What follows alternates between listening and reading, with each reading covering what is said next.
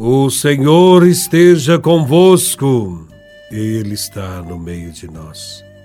Proclamação do Evangelho de Nosso Senhor Jesus Cristo, segundo São João, capítulo 3, versículos de 1 a 8. Glória a Vós, Senhor. Havia um chefe judaico, membro do grupo dos fariseus, chamado Nicodemos, que foi ter com Jesus de noite e lhe disse: Rabi, sabemos que vieste como mestre da parte de Deus.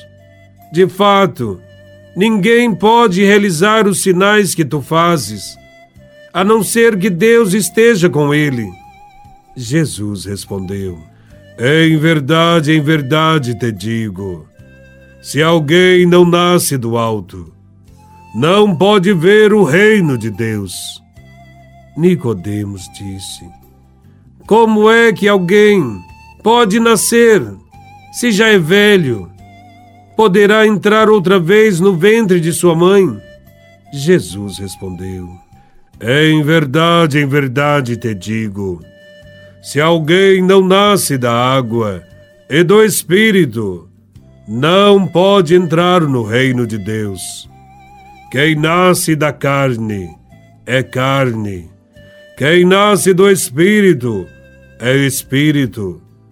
Não te admires por eu haver dito: vós deveis nascer do alto. O vento sopra onde quer, e tu podes ouvir o seu ruído, mas não sabes de onde vem, nem para onde vai. Assim acontece a todo aquele que nasceu do Espírito. Palavra da salvação. Glória a vós, Senhor.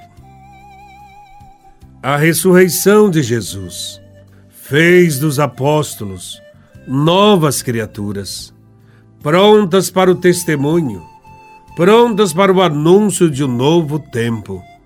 Os discípulos de Jesus nasceram de novo.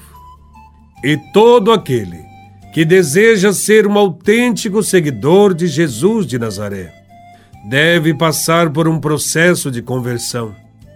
Deve abandonar práticas que desagradam a Deus, como, por exemplo, deve-se abandonar aqueles que oprimem e tiranizam o povo. Deve-se abandonar também toda e qualquer religião legalista que não promove a vida das pessoas, mas as oprime. Nisso consiste o diálogo de Jesus com Nicodemos, apresentado neste evangelho. Nicodemos era chefe judaico, membro do grupo dos fariseus, uma pessoa relativamente importante na sociedade da época.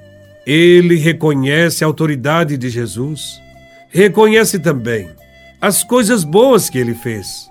Porém, ainda está longe de enxergar e entender as propostas de Jesus e o reino de Deus que ele prega. Por essa razão, quando Jesus afirma que quem não nascer do alto não poderá ver o reino de Deus, Nicodemos não entende a comparação e leva a expressão ao pé da letra, questionando Jesus sobre o fato de não ser possível alguém voltar ao ventre materno e nascer de novo. Muitos de nós também entendemos a palavra de Deus desta maneira, de modo fundamentalista, e desta forma, a palavra de Deus não transforma não serve para a vida, nem para o nosso crescimento espiritual. Nicodemos vivia numa religião baseada em entendimentos fundamentalistas. Por isso, Jesus lhe falava da conversão, da necessidade de nascer de novo, de mudar de vida.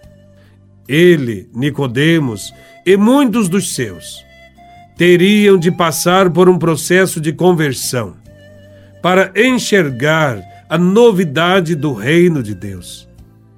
Era preciso romper com as velhas estruturas, velhos pensamentos e reconstruir algo novo. E esse algo novo está na proposta de Jesus de Nazaré, que é oferecida a todos nós.